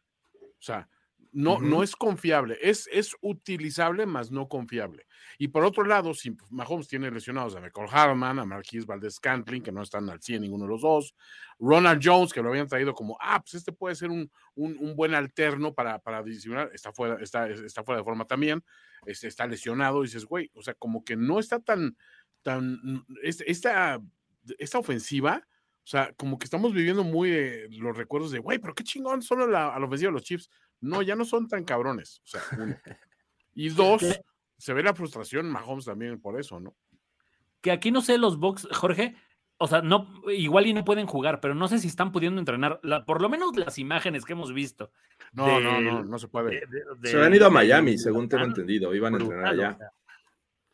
Pero eh, creo, que este juego, lejos de, ser el enfrentamiento Mahomes contra Brady, me parece que lo mejor o lo más atractivo que yo veo es cuando la defensiva de los Bucks está en el terreno de juego enfrentando a Mahomes. O sea, del otro lado, hemos visto, a pesar de las bajas y lo que me digas, y aún jugando Mike Evans, esta ofensiva no está caminando ni está produciendo tantos puntos como lo esperabas, ¿no?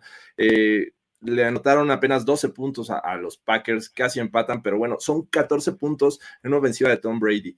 Por ahí decían, los Bucks están en crisis y tienen muchos problemas eh, posiblemente en, el, vestidor. No sé, hasta la presencia de Bruce Arians en este juego contra los Saints te, te, hace creer que por ahí también va el asunto. Pero bueno, creo que si quieren ganar los Bucks, van a tener que ser muy efectivos con esta defensiva que creo que tiene la capacidad y que obviamente los Chiefs se alejen de los errores, porque una vez quitando eso, que creo que es, es también factible, pueden ser un, pueden regresar a ese estándar de equipo contendiente y que puede arrasar. O sea, me parece que han caído un poco en confianza. También el tema de Butker ha sido, creo que importante. Por ahí dejaron eh, unos puntos en, el marcador porque pues, está lesionado. Entonces, eh, pues que regrese Justin Reed a patear los, los, field goals y los puntos extra. Y con eso creo que mejor. los Chiefs podrían estar del otro. Si, si cambia de sede, me parece que es una ventaja total para los Chiefs. Totalmente. Ahora, si no cambia de sede, me imagino que va a ser un partido o pasado por agua o que el terreno de juego va a estar en pues pésimas condiciones, por decir lo mínimo. Ahí creo que los Bucks tendrían ventaja. Creo que son los juegos donde, donde Lenny eh, puede empezar a cargar al equipo y llevarlo hasta el triunfo, porque tampoco creo que, o sea, vaya, creo que las condiciones climáticas no ha sido algo que veamos que a Brady le duela en su carrera. Entonces, por ahí creo que los Bucks, si juegan en casa, por el factor del clima y cómo va a ser el juego, no sé si veamos una repetición del Niners Bears, creo que le puede ayudar jugar en, casa. Si se mueve, sí creo que la, ventaja la tiene los Chiefs. Entiendo que se tenga que mover a Minnesota, pero yo también diría, güey, ¿por qué hasta allá? O sea. no me lo voy a poner más cerquita. Nuevo Orleans tampoco hay juego ahí. Sí, se, fueron a Londres. Sí, exacto. Exacto. Si querías casa sola, ¿no? Pues... en, un campo enfangado, en condiciones así adversas, sí siento que le, restas velocidad a los Chiefs, que es uno de los puntos que tiene a favor, y obviamente eh, cambia la dimensión del juego definitivamente, ¿no? Y pues tampoco podrían establecer un juego terrestre muy sólido ni, ni de escapes rápidos de Edward Seller, porque, pues, o sea, los, los Bucks sí están acostumbrados a, a jugar con clima lluvioso, o sea, así de sencillo. Muy bien. Entonces, ¿qué dicen amigos? ¿Chiefs o Buccaneers? Yo voy con los Chiefs. Sí, por poco, pero voy por los Chiefs. Voy con los Bucks. Yo también digo Kansas City Chiefs. Ok, entonces. Eh, últimos dos juegos que, tenemos eh, ya eh, para esta semana. Uno que me encanta, realmente me fascina este partido. Nos trae a los Jacksonville Jaguars enfrentando a los Philadelphia Eagles. Qué buen juego. Doug Peterson Bowl. El Doug Peterson Bowl, exactamente. Eh, está. A ver, estoy listo, amigos, completamente listo. Y no tengo empacho en decirlo. Los Jaguars son un buen equipo. Ya. Overreaction. No le No. No. Es un buen equipo, los Jaguars. O sea, frontal defensiva, línea ofensiva, corredores, quarterback, receptores, linebackers. Hoy Devin Lloyd está jugando como hombre poseído eh, de, novato.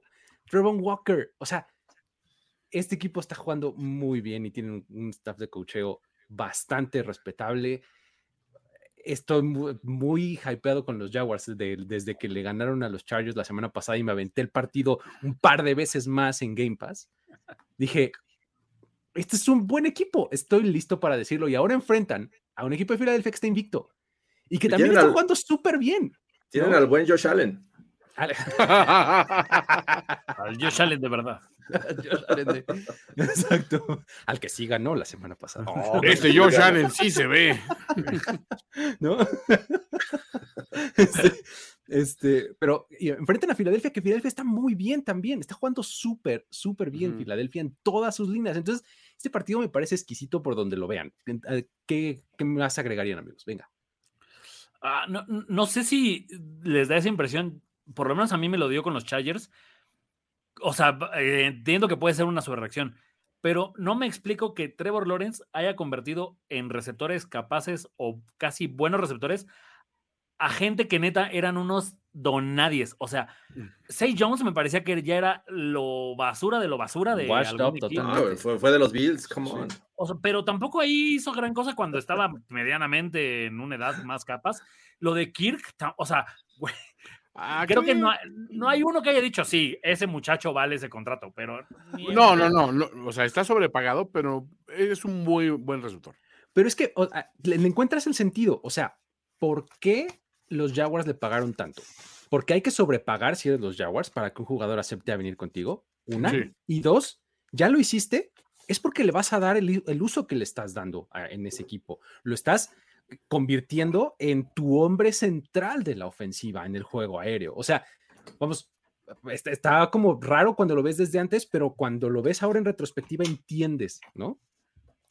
Creo, que, creo que además, o sea, poniendo el ejemplo de lo que ocurrió contra Detroit, Creo que es un juego muy similar para los Eagles, pero en esta ocasión se van a enfrentar contra una defensiva muchísimo más capaz. O sea, aquí los Jaguars creo que son capaces de mantenerte el juego a puntos y detenerte cuando lo necesiten, porque hasta ahora lo de la, o sea, la temporada de Jalen Hurts me parece que es candidato a MVP. Pero pues contra los Commanders, la verdad es que siento que el 90% de los corebacks de esta liga se podrían ver como MVPs. Quiero verlo contra una defensiva que sí le presione, que no le permita tantos huecos para correr o para lanzar este pase que tiene como también super hecho, donde da cinco, segundos al receptor y de repente el bombazo y ahí está AJ Brown o está alguno de los genéricos que tiene. Lo que más me da como miedo en el sentido de lo bien que se están viendo los Jaguars es que un tipo que yo pensé que iba a ser súper relevante en su ofensiva como Travis Etienne, ni siquiera lo están haciendo. O sea, ni siquiera han tenido que utilizar la carta de ahí te va uno de mis mejores corredores o el de los mejores corredores novatos para ganar los juegos. O sea, el día que se, el día que se enrachen Robinson y, Etienne, chingo de ojo con los Jaguars porque van a ser imparables a la ofensiva. Sí, y aparte digo, sí, a ver, Qué Y- maravilla ah, son los Jaguars.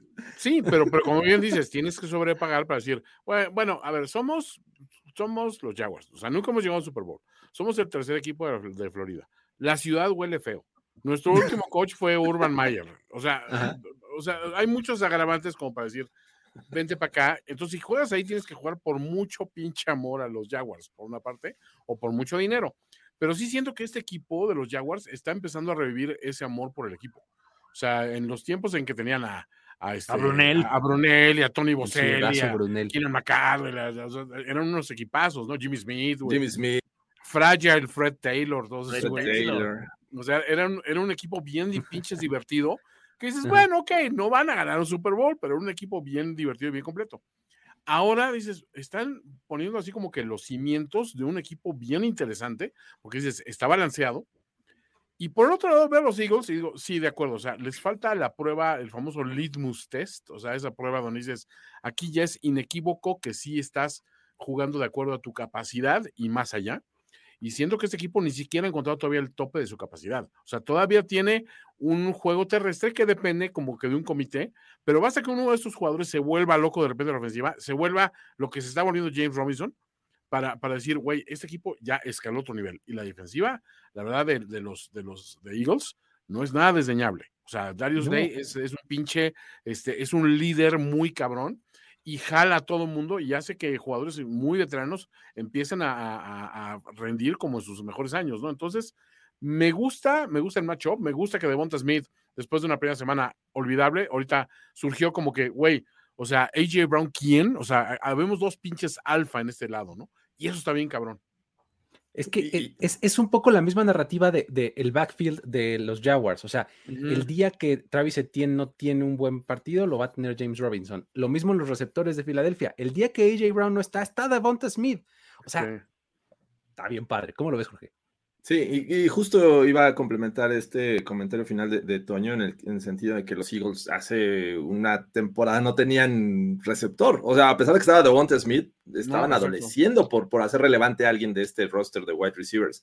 Y, y viendo este partido y analizando, me parece que ambos equipos tienen eh, la llave y la contrallave. Es decir, Ajá. o sea, tienes un sólido front seven de, de los Jaguars que puede generar presión, que puede detener el juego terrestre de los Eagles. Por el otro lado, dices, ah, ok, bueno, James Robinson es bueno, pero también la defensiva está mostrando cosas interesantes en Filadelfia. La, defensiva secundaria de Filadelfia me, encanta y vamos a ver cómo, es posible que puedan retar a esta defensiva con lo que hemos visto hasta el momento de Trevor Lawrence, que para mi gusto está teniendo un brazo muy fuerte y muy también preciso a lo que nos sorprendió de Justin Herbert en su momento los pases que lanza hacia, hacia afuera, hacia el sideline, uh -huh. requieren de mucha fuerza y mucha precisión si no son interceptados. Y los hacía muy bien. Y, y creo que, a ver, llegaron a, a estar a 30, eh, meter 30 puntos en tres cuartos y dejaron oportunidades ahí en, en zona roja. O sea, uh -huh. tener la capacidad todavía de hacer, y creo que es un equipo que se tiene que trabajar. Apenas llevan tres juegos. Doug Peterson es su primera temporada en este equipo pero creo que tiene la capacidad de ir creciendo. El, el, tope va a ser mayor de esos Jaguars. Aún así, creo que en este momento, en este justo momento, los Eagles, por ser local y, y, este, y tener todavía un equipo mucho más completo, mucho más armado, ya, ya de tiempo, me parece que la base es, es sólida, tiene la capacidad de vencer a los Jaguars. Sí, que, que, incluso ni siquiera podemos argumentar el tema de que los conoce, ¿no? O sea, creo que el equipo no. que tuvo Peterson completamente oh, diferente yeah. al de ahora, ¿no? no o sea, es historia antigua, ajá, sí, sí, sí, totalmente, ¿no? ¿Quién está? ¿Cox nada más? ¿O de los sí, Cox. sí, Brandon Graham, ¿no? Sí, sí algunos bueno. elementos de la defensiva que complementan a los, a los más jóvenes, ¿no? Eh, esta, este equipo de, de, Filadelfia se puede convertir esta semana eh, en el primero desde 1970 en empezar la temporada 4-0 además registrando 400 yardas de ofensiva en cada partido. Llevan tres. Sí. O sea, están haciéndolo muy impresionantemente bien y eh, esta estadística en eh, los seis equipos que lo han logrado antes, eh, cuatro de ellos han llegado hasta el Super Bowl. Entonces, realmente Filadelfia también lo está haciendo muy, muy bien. O sea, por todas las líneas también, ¿no? Y de todas las, este, de todas las vías, ¿no?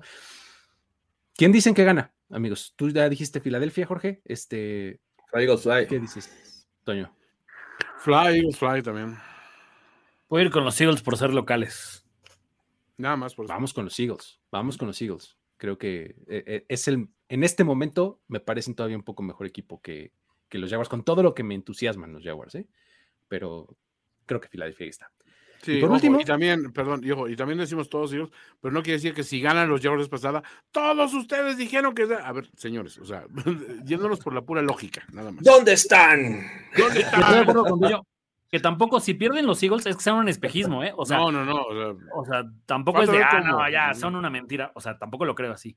no, no. Sí, no, totalmente, totalmente. Pero bueno, Los Final. gloriosos Pumas de Leandro.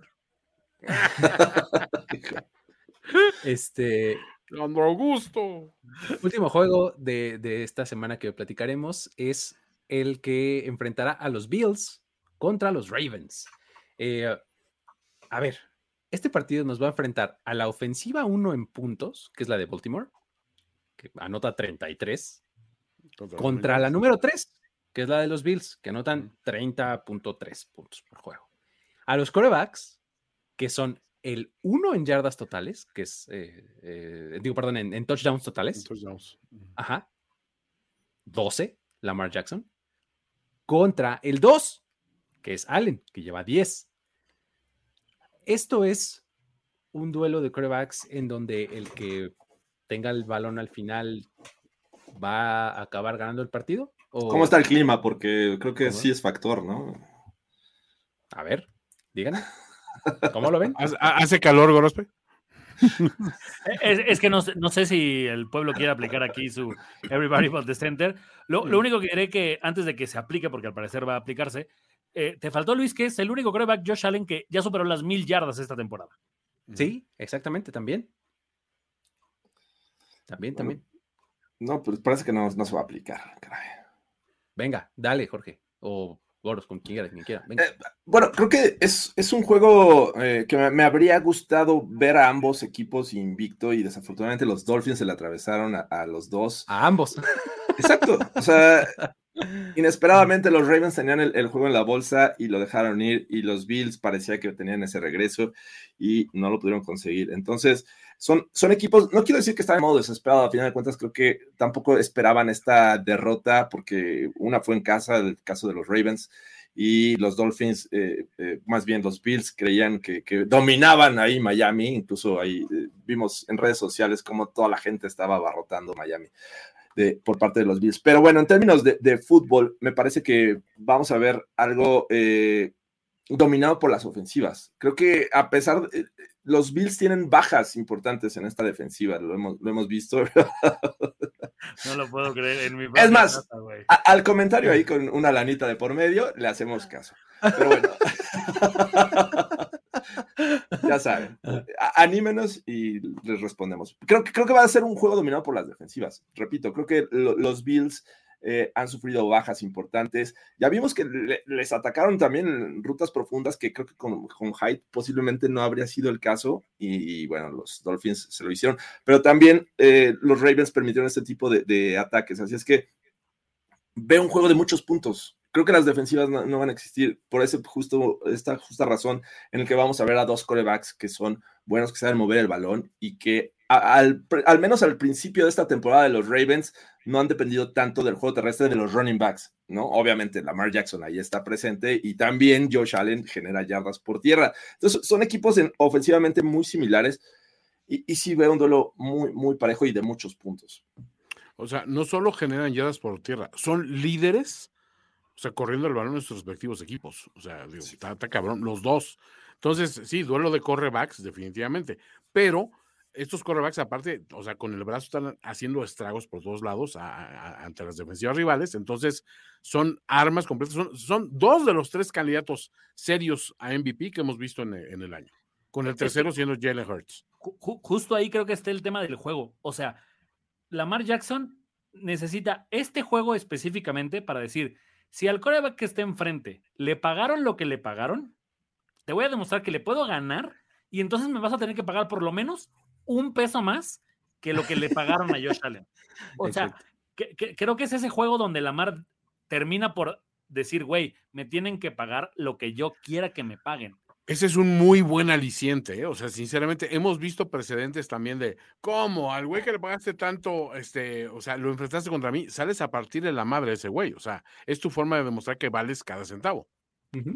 Y sabes, eh, me ha gustado mucho la progresión de juego de, de los Ravens en general, pero específicamente de Lamar Jackson. Esta temporada está, está haciéndolo súper bien contra el Blitz. Súper bien. O sea, lleva, eh, me parece que de cuatro, no, lleva cinco, la, o sea, la temporada, la, semana pasada, que anotó cuatro touchdowns, los cuatro touchdowns fueron con los Pats mandándole blitz, ¿no? O sea, está cocinando el blitz, pero como nadie. Y además, la mecánica de pase, cómo explota el balón de su mano, o sea, realmente lo está haciendo muy, muy bien como pasador Lamar Jackson. O sea, realmente eh, ha tenido una progresión padrísima, muy, muy buena, ¿no? El, problema, yo lo habíamos dicho en algún momento, Jorge, es que este equipo no tiene eh, los elementos para cerrar los juegos, ¿no? Cuando tiene que congelar el partido por medio de juego terrestre, consumir reloj, ¡ah! ahí les ha faltado, ¿no? Una defensiva que diga tres y fuera y regresa el balón y ahí te va una ofensiva de cuatro minutos y que va a acabar en puntos no necesariamente es ese equipo todavía, ¿no? Entonces, ahí puede estar un poco la diferencia, pero va a estar bien interesante, ¿no? E, es el peor juego que le pudo haber tocado a Búfalo después de una derrota como la del domingo, porque generalmente cuando le ha pasado esto, luego vienen los Jets, luego vienen los Browns o algún equipo ahí que medianamente se acomoda para decir, relax, ya vamos a ganar otra vez y nos encaminamos. O sea, en el histórico de McDermott, ligar derrotas es algo que sí le ha pasado por lo menos las primeras tres temporadas. En la pasada no lo logró, no, no fue así, pero vaya, pues en, en, la que te fuiste, terminaste perdiendo la, la, el uno de la AFC, que fue contra los Titans, y después la de los Chiefs, ¿no? O sea, también la de los Pats, aquella en, en el Monday Night. Entonces, el juego es muy complicado para Buffalo por las razones que ya sabemos de su defensiva secundaria y porque también todavía no he sentido así como criticamos y, hablamos mucho del calor que sufrió la ofensiva, la defensiva de Búfalo tuvo que haber estado fresca. Y Von Miller no apareció en ningún momento del juego. Los defensivos de la frontal de, Búfalo tampoco pudieron ni siquiera, o sea, vaya, la única vez que le pegaron a Tuba fue cuando lo lesionaron y fue por una marranada de Milano. Pero tampoco fue que la, defensiva de Búfalo trajera eh, asoleado a, a, a. Y acá con, con el juego contra la mar, o sea, creo que sería una estupidez de parte de Búfalo mandar carga, porque además, justo ese pase del, del tercer y 22 que le conectan con Waddle, es por, o sea, ¿quién manda Blitz en tercer y 22? No me chinguen, pero bueno. O sea, siento que esa es la parte en la que Von Miller, no sé si como espía o como algo más, pero por ahí entre Rousseau y Von Miller tendrían que evitar que la mar les corra ya por pase creo que es mucho más defendible Bateman, eh. O sea, creo que si ya paraste, por así decirlo, a Tyreek Hill y Waddle no te cocinaron a, puntos ni a, ni yardas, creo que los receptores de Baltimore no deberían ser tan complicados. Ahora, siento que mentalmente Buffalo sí está muy tocado porque hasta ayer, es más, todavía hoy hubo varios que no jugaron o no estuvieron eh, practicando regularmente o por golpes de calor o por algún desgarro o por algo. O sea, no sé si a Búfalo ya le haya dado tiempo para poder recuperar físicamente a sus jugadores o que de repente a la mitad del juego otra vez se te van para abajo y otra vez todo el mundo calambrado. Además de que no sé, todavía eh, no tengo ciencia cierta Creo que también el clima afectaba a, este juego porque Maryland mm, sí tenía algunas afectaciones por el huracán, el huracán Ian, si no estoy mal con el nombre del huracán. Y posiblemente también, o sea, vaya, creo que lo peor que le puede pasar a Buffalo es tratar de ganar el juego por tierra. Todo el mundo dice, güey, deberían darle más la bola. Pero donde el juego se torne como aquel contra los Pats, donde lanzar la bola no era una opción, o sea, Buffalo está todavía más frito que aquella vez. Y además creo que sí es un tema importante señalar que los Bills eh, de alguna manera estaban eh, prospectando tres victorias en este momento de la temporada, ¿no? Para enfrentar un calendario que también empieza a complicarse. Entonces, no quiero decir que están en modo desesperado, pero creo que sí necesitan forzosamente esta victoria contra los Ravens en su casa para también decirle, miren, tuvimos una, una caída y no va a volver a pasar. Eh, va a estar divertido, me parece. Lástima que nos pusieron a las 12.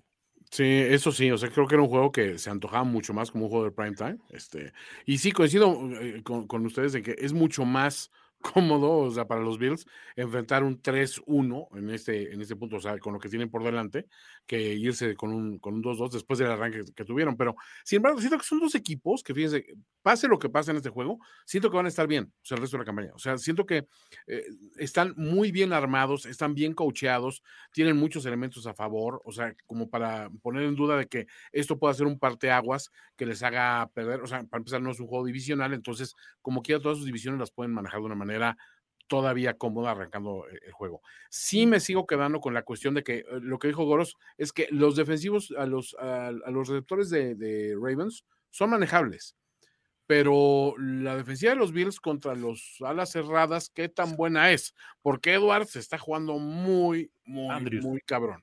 Andrews, perdón. o sea, siempre le digo Edwards Andrews, no Este, a Mark Andrews, o sea, está jugando muy cabrón. O sea, creo que hoy por hoy es de los mejores alas cerradas que, o sea, en cuanto a consistencia y producción, ¿no? Entonces, este, ay, saludos, Axel, por Pero es que odian a los Bills, por eso no es Frank, ¿verdad? Nos, ningunea la NFL.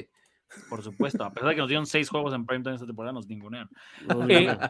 Eh, un poco el tema de Toño, sí no tiene implicaciones directas porque no son divisionales, pero estamos pensando, quiero creer todos aquí, que, que estos dos equipos van a estar en playoffs. Ya le pasó a los Ravens que por ir a jugar a Buffalo, o sea, ese juego para mí, entre el viento de Buffalo que hace que Tucker falle dos patadas y entre el frío que hacía que no dejó sentirse cómodo a la mar, Buffalo mantuvo muy bien ese juego. Estos partidos para mí sí tienen implicaciones de dónde se va a jugar. Y estoy seguro que prefieres un chingo de veces ir enero a Baltimore. No, por supuesto. es, es, es, un punto bien interesante ese, porque, o sea, imagínate que, que pierden aquí este, los Bills. Ya perdiste contra Miami, que está este, poniéndose interesante en tu división, y ahora vas a perder contra, contra Baltimore. El seeding se te puede complicar, ¿no? Al final de la temporada. Está, está bueno, ¿no? Pero bueno. Interesante. Eh, la, secundaria también de los Bills, ¿qué onda? O sea, porque pues está totalmente parchada y repasada y demás. Contrataron a Xavier Rhodes. Entrenador de Jackson me parece que va a jugar, no sé cómo, pero va a jugar. Y, o sea, lo de Rhodes es como, o sea, ojalá y lo tuviéramos hace cinco años, güey. Eh, un tipo de 32 años, este, creo que lo que estás haciendo es asegurarte de que pues alguien va a venir con un poco a estabilizar el barco, ¿no? Nada más, o sea, sabes lo que tienes con Xavier Rhodes, pero bueno. Muy bien, así está el asunto. ¿Quién creen que gana este partido? Voy Bills. Yo también creo que ganan los Bills este partido. Yo voy con Jorge Tinajero porque no puedo ir en contra de mi equipo en estos momentos. Todavía no. Qué barbaridad. Yo casi echando un volado, pero voy Ravens. Está bueno. Está interesante. Pues bueno, Así es como llegamos al final de este episodio de Playbook. Este, muchísimas gracias a todos por haber estado por acá. Les recordamos que este programa, por supuesto, es, presentado por NFL Game Pass.